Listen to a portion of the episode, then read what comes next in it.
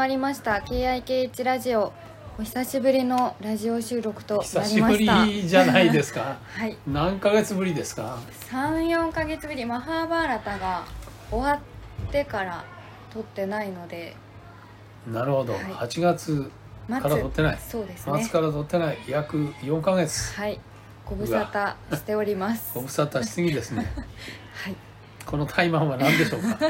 すいません。私のせいでございますがもう年末になり2021年ももう残すところあと2週間？3週間ぐらいにうん。はい、うなりん、ました、小池さんにとってすごく忙しい1年だったかなと思うんですけど はい。まずは全体的に見てどんな1年でしたか？うーんもう目まぐるしいというふうに言うしかない、えー、1年でしたね。もう大変でしたね。とにかく年末年始からあー、まあ、去年の年末から、まあ、その前からそうだったけど特に今年になってからはあーまさしくマハーバーラタに向かって突き進んできたというようなことがあって、えーまあ本当にきつかったっていうのがもう正直なところですね。うん。なるほど。今年を表すにはもうマハーバーラタはなくしてならない。なくしてならないっていうより 今年じゃなくて自分の人生がそうかな。あーそうですやっぱりこんなエポックメイキング的な作品っていうのはそうそうできないのでうん。やっぱりこれはあーまあ今年をっていうよりはもう本当に人生をかけてるような作品でしたね。マハーバーラタをこの完全版マハーバーラタを創作し終えて、うん。皆さんに届けた前と届け終わったこの9月からの今まで今日までで自分の中で考えが変わったなとかやっぱりこれは変わらなかったなとかっていうのはあるんですか？基本的には何も変わってない。うん。何変わったから大きく変わったっていうことはないですよね。うん。ただやっぱり物事ってそうなんだけど何でも一つうきちんとやり終えるとそれは自信にはなっていくのでまあこれでやれたかやれなかったかっていうのはとっても大きくてやれなかったら相当自分の中では、まあ、フラストレーションがたまるだろうしただそれをきちんとやってのけられたということはまあいろいろな意味で次に向かっていける。まあ、大きな力にはなってるなと思いますね。このマハーバーラタがすごくコロナの超ピークの時に はい打ち当たったのが私はすごく印象的だったんですけど、はい、この今までの小池さんの40年のはい舞、台芸術の世界を中でこのコロナがあってからの海外の方との創作活動っていうのはコロナ以前の活動となんか違うことってあったりするんですか？まあだから簡単に言えばまず作品を一緒に作ってるのに飯飯を食いにも一回も行かなかったなんてことは一度もないし、あるいはねあのみんなで話し合いをきちんとするっていうことも普通には行われるだけど今回はもうそれもできず、えー、といわゆるコミュニケーションっていうことだともう本当に極端に少なかったと。まあ、そういう意味でも本当に珍しい、えーまあ、珍しい状況だったっていうのは言えるんですが、まあ、ただその一方でやっぱりやってきた連中というのはみんな何回か一緒にやったうんことのある人たちなので、まあ、それがなかったらやっぱりここまで、えーできなかったろうなと思う。ただそういうふうな信頼がベースになベースベースにすることができたっていうことがやはり大きな力にえーなったしなおかつ作品の質も担保できたということになるかなと思いますよね。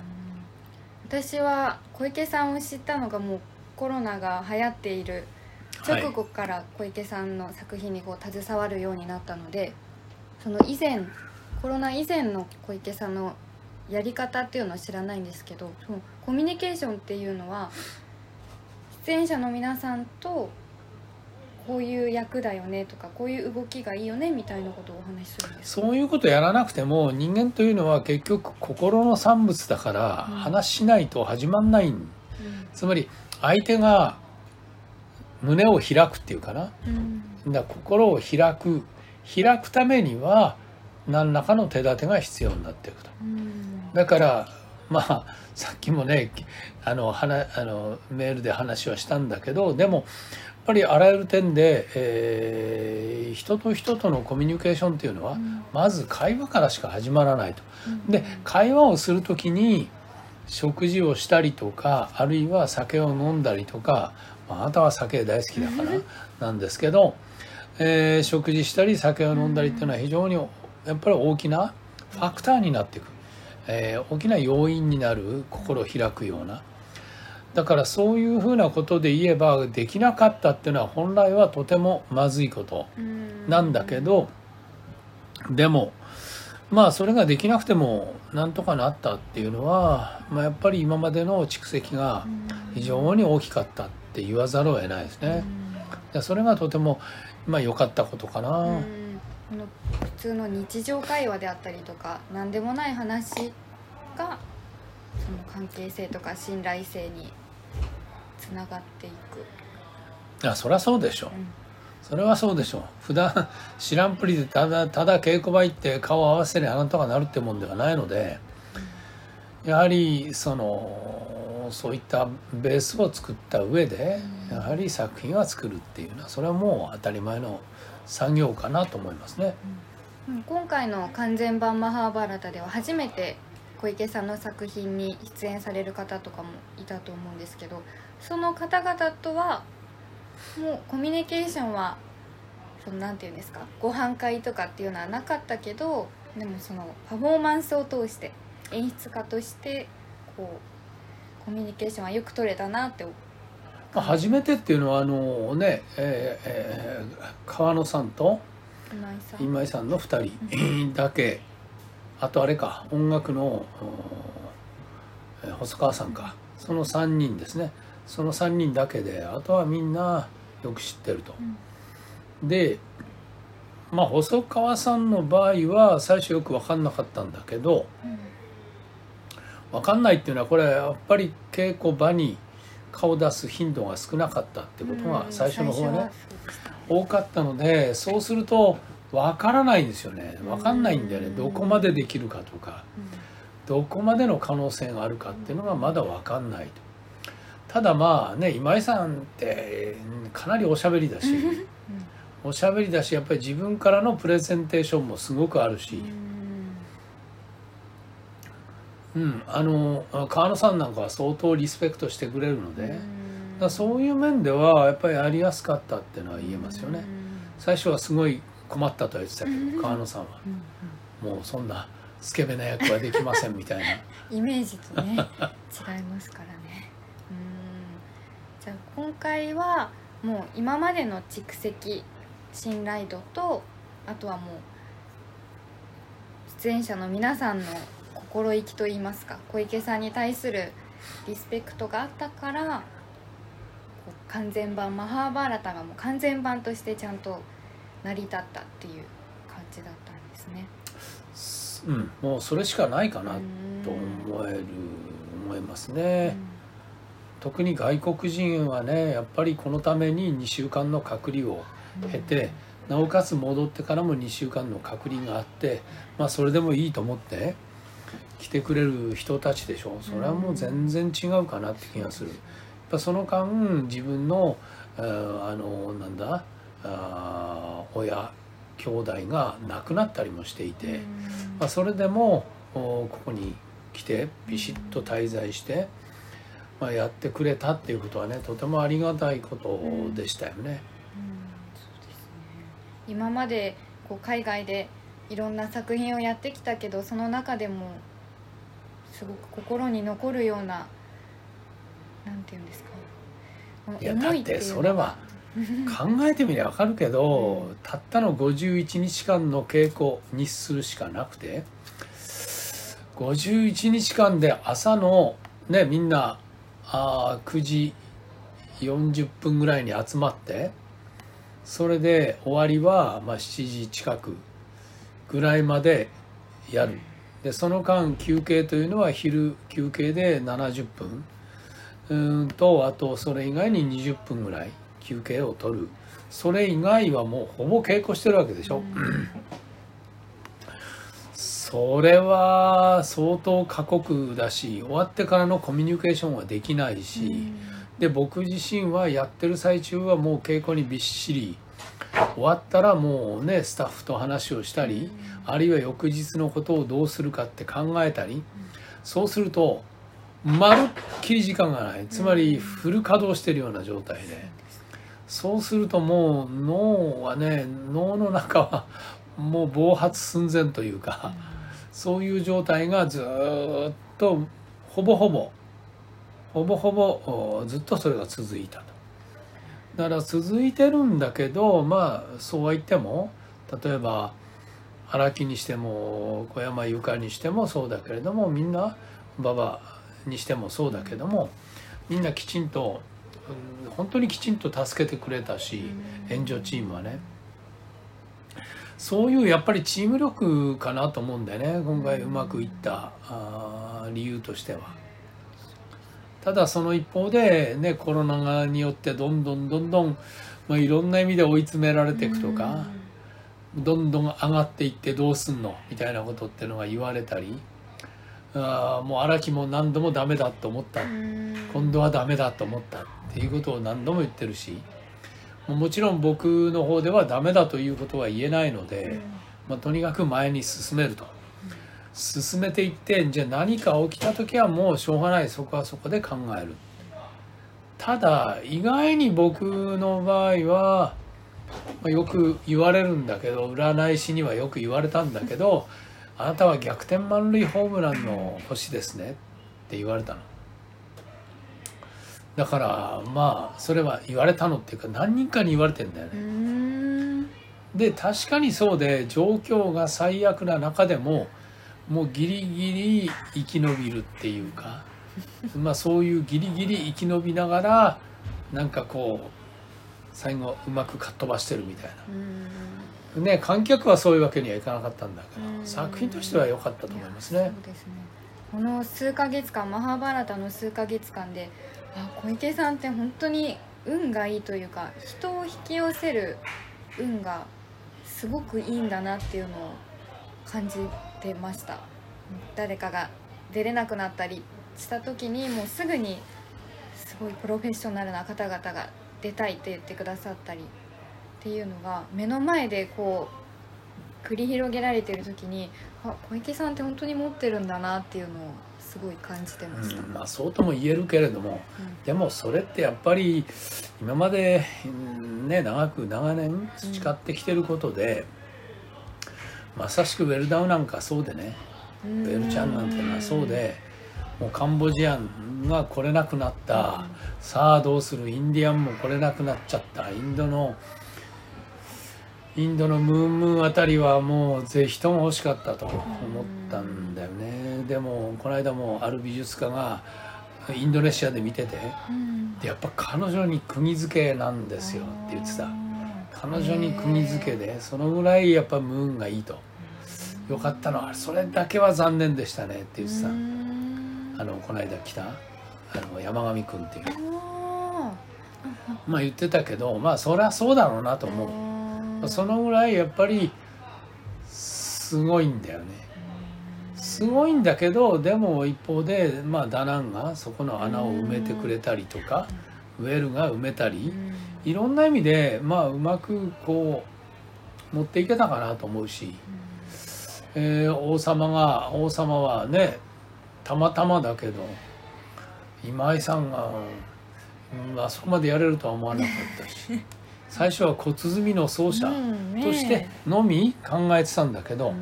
それが小鼓をはるかに超えて出演者までできるってなった時には、あいろいろ可能性膨らみそうだと思ってね、うん。ただし最初コンテンポラリーダンサーって言ってたので、え無理じゃんとは思ったけど。いや無理じゃないですよ。無理だよ。うん。無理です。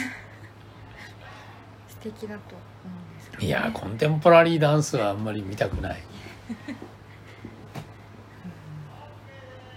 強運っていうのその逆転満塁ホームラン？っうん。ていうのは小池さんから聞いてたけどまさにその通りだなっていうのはこのマハーバラタ以降の作品でもそう思いますし。マハーバーラタ以降の作品って何？映画とか。あ映画ね。はい。まあそれは来週おはいはい。話ししたいんですけど、すごいそれを一番感じた一番って小池さんと知り合って1年ぐらいなんですけどすごく感じました、まあギリギリだよね。うん。ただしね。常にギリギリでなんとかセーフみたいな。ギリギリでアウトになることがほぼないんだよね俺の人生では。面白いぐらいギリギリでなんかセーフになってんだよねただしこのギリギリのラインをずっと歩いてるっていう悲しいところが。俺も辛いんだよ。それやめたいんだよ。そのギリギリラインを歩くっていうのは。一緒に歩んでいる側としてはギリギリじゃなくしていただければ。いやいや俺もそうだよ。私もそうです、はい。ギリギリじゃなくしたいです、もうな疲れちゃってなギリギリばっかりだと。今年一番疲れました？そんなことないですか？いや疲れたよそれは。疲れたけどただまあ本当に2011年もそうだし、うん。まあいろんなやっぱりいろんな節目節目があるので、うん。そりゃもう今年もそうだけど去年がそうじゃない？去年やっぱり脳ダメってなった時にさあどういうふうにやっていくか。うん。っていうことでねそれから2010 10何年だ？7年？9年だ。2019年に。さああと18日しかないのにブッキングが4人もできてないってどういうことなんだよってなってる、インドネシア公演。そう。ん。それももうみんなでもう必死になったりね、うん。まあああいうのもそうだよね。みんな本当にギリギリのとこでもう多分みんなダメだろうと思ったと、インドネシアがもうダメだろうと思った。でも K とか言ってるのは日本人ぐらいでさでもやっぱみんな助けてくれるよね。それ凄まじい綱渡りが延々と続いたんで まあよくでも延々と続きながらも問題最悪の結果ってのならずにうん。そこでなんとか生き延びてきたみたいなところはあるよね。面白いよね面白い。聞いてる分には面白いですね、面白いけど嫌だよね。嫌ですね、嫌だけど面白いよ。うん。人生は面白い方がいいよ。そうですね。と思いますがそうでもないのも事実。で、うん。はい、嫌です。今後もこのマハーバーラタみたいにいろんな国の人たちを集めた作品っていうのは今後もずっと続けていきたいなっては思うんですか？まあ今年っていうか来年か来年に入ってもうすぐスペインで1本作り、えー、とポーランドで、え1本作り多分インドネシアで1本作ると。うん。まあ3本作るってのはやりすぎなんだけどそれ以外に多分日本でも作るって話になると。うん。でまあ映画も来年完成が日本あるでしょ銀河に完銀河が完成する完全版マハーバーラタの映画版も作る。ちょっと異常だけどね。6本そも結構どれもそんなに簡単ではないのでそういう中であとはもう体力が持つかどうかっていうことが一番の心配かなと思う。もう現れてきてますか？体力の限界が。いやそれは無理だよ あの年齢っていうより何よりも創作ってこのペースでやるもんじゃないもあんどれぐらいがベストなんですか？1年の。多分数年で一本でしょ。えー、そっか。それは新作を1本？ああうんじっくり取り込んでくんだよ。なのそれは今舞台と映画両方やってるじゃないですか。映画も面白いんだ。目覚めてしまう。面白いんだ。これがたまんないぐらい面白い。それは1年に1作品ずつ作るのはありなんですか？うん。どうだろうね。大変だね。うん。お金。お金があれば、お金があればいいんだけどうん。金がない中で雨が降ったら終わりとかうん。これ雨降らないのを完全に前提としてるとかうん。雨が降ったら終わりスケジュール雨降らないっていうスケジュールでギリギリなんとかなるかなみたいな。こんなんでよく去年も今年もやれたなってう。いう、もう運を超えてるみたいなところもあって、だから余裕がないと危ないよね。うん気持ちの？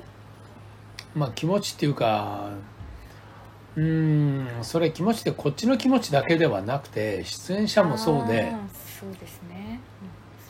出演者にしてもまあスタッフにしてもそうだけど、うん、まあやっぱりやはり余裕がないときついよな、そしたら再来年度以降は一作品がいいですか？年に。何が？舞台一作品映画一作品のペースで いやまあそれで、まあ、助成金が今どんどんどんどん減っちゃってそういう中でさらに赤字補填助成でしょ？うん。赤字補填助成でやれって本も間違ってんだけどうん。だってあなた方利益も取っちゃいけませんよと。うんいうようなものでしょ？となると正直言ってやれないよねなかなか。やれないけど実はそこをなんとかやりくりしながら少ないながらも数打ち当たるじゃないんだけどうん。数をこなしていかないとやっぱりやりきれないって問題もあって。うん。まあどうやって乗り切っていくかってことは大きく問われてくるかな今年は本当にお疲れ様でしたとしか私からは言えないんですが、はい。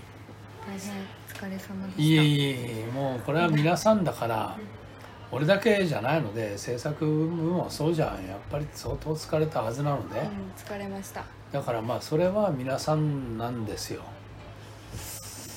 じゃあどうすればいいのかっていうとやはり政策提言をしていくとか本本来はね何かしら構造を変えない限り変わんないんだけどうん。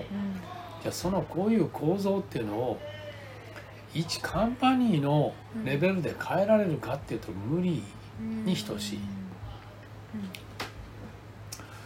ん。だからみんなえあるでしょ？カンパニーの政策とかって本当やりたがんない。うん。どうなるかっていうと結局のところ劇場とか財団とかねまあそういうところだとうもうファシリね。ファシリティがしっかりしてるというかそういうところだと別に自分らが作るっていうよりやらせるとかね。うん。あるいは分配するとかお金を。うん。そういうところほど当然安定的にうん。できるってことになるから。うん。ただそれだとみんな同じで結局テレビ局がさテレビ局が作品作んなくなって全部外注に出してうん。で自分らはそこからの上がりを設けていくみたいなうん。やり方にしちゃったでしょ？うん。だということはどういうことかっていうとやっぱり質自体は落ちていくと。だって全然自分らが身を切るようなことをやらない。うんうんなかなかやっぱ難しいのはやはりクリエーションするところがきちんと豊かになってそれなりのことをやっていかないとやっぱり作品のレベルって上がってくるもんではない。うん。全部今はどういうことかっていうと個人にそういう責任を押し付けちゃって、まあ、国とかあるいは自治体とかっていうのはみんなあー上から目線になっていくうん。というような状態だよね。まあ、あとはやりたいんでしょうじゃあ少し助けてあげるよ、うん。だから赤字女性ねってことになるわけじゃん。うん。なるほど。今後は今後この10年見た時に小池さん的にこれ以上日本の舞台芸術界のレベルは上がらないなとか思うんですか？いや上がんないでしょ。下がっていく。上がらないでしょうと言っているのはまず一つは日本の舞台芸術界って言ったけれどもうん。まず教育システムは全然しっかりしていない。うんだってお金にななるならないっていうことばっかり考えるようになっていくわけだから。あの美大だって同じだよね。美大だってもう女性ばっかりになってきてしまってると、つまり女子大化してるわけだよ。うん。本当に男は一握りしかいないとでそれで舞台なども同じでねやっぱり女性ばっかりになってってしまう。うん。ってきてると。で、えーそれはやっぱり一つは希望が持てないようなところがあるんだと思うんだよねなかなか。舞台芸術界とか芸術に対して。う。ん。芸術に対してっていうより舞台。舞台。に対する希望みたいなもの。つまり希望があれば男だってやりたがるんだよ。うんでもなかなかやりたい人がやるみたいなところから離れられないじゃん。うん。でやりたい人がやるってそれはそれでもちろんいいんだけどうん。でそれを担保していくのはある程度は食えるよとかさある程度なんとかなるっていう担保がないとみんな追い込まれてっちゃうよね。それは男性が自分が稼いでいつか家庭を持ったら自分が大黒柱になるっていうのがあるからあるからっていうよりそれ刷り込まれちゃってるよね。うん。まだ。そうまださ。つまりそれはジェンダー論はいいとしてうん。みんなでそんなことはないって言っていてもでもどこか刷り込まれてる。刷り込まれてなかったらあんなに美大あたりで男女差がつくわけがないんだようねん。だってなんで8割も8割5分ぐらいが女子なのよ。うんそれは音大だって音大なんてもっとじゃん。ねえ音大なんてもっとだし舞台なんてもうほぼ95%じゃないですか。うんそうなんですか。そのぐらいがほぼほぼほぼ女子でしょ。へえそうなんだ。だからなんで男がこんなにいなくなるかっていうとこんな不安定なものはやはり一つはやりたくないと。でそれは男男子女子っていう比で言えばうん。そんなに、えー男だけがさそんなやりたくないわけではなくうん。やりたい人がいてもやっぱりいろんなプレッシャーがあるんだと思うんだよね。うん。親のプレッシャーだったり。でそれはまあ前高校で教えてた時に「君らできなかったらどうすんの?」って言ったら「うんいや結婚するからいいです」って言ってたのが結構いたんだよ。ええ高校生で？あらだからやっぱりそういうふうな刷り込みっていうのは大大い大きいんだろうなって気はするよね。それがずっともうこの教育体制が続いていくとそれがもう舞台芸術界にとっても打撃を受けもっと衰退していくんじゃないかっていうことですか？まあその辺の話をしだすとさ結構根本的な話になるのであのうん日本の円円が高くなっていく要因ってないように舞台の今舞台のレベルが高くなっていく要因がないんだようねん。大きな転換はしない限り。多分国の転換なんだよ。韓国の20年前と今まるっきり違うわけだから。韓国の20年前ってのは本当に日本の日じゃないぐらい落っこってたそれがもう今やもう完全に逆転してるでしょ。それなんで逆転したかっていうと韓国のイメージ戦略国を挙げての戦略っていうのがあってそうなったわけで。それはそういう発想ができるような人たちが日本にいるかってなるとまあ今の政治家を見渡してる限りではあんまり希望は持てないなと思うよね。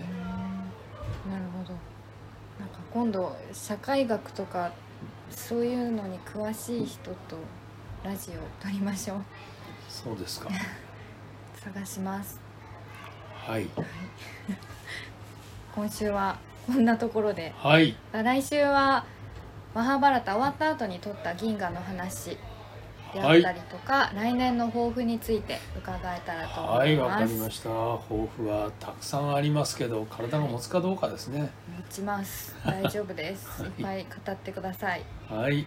今週もありがとうございました、はい、また来週。はい。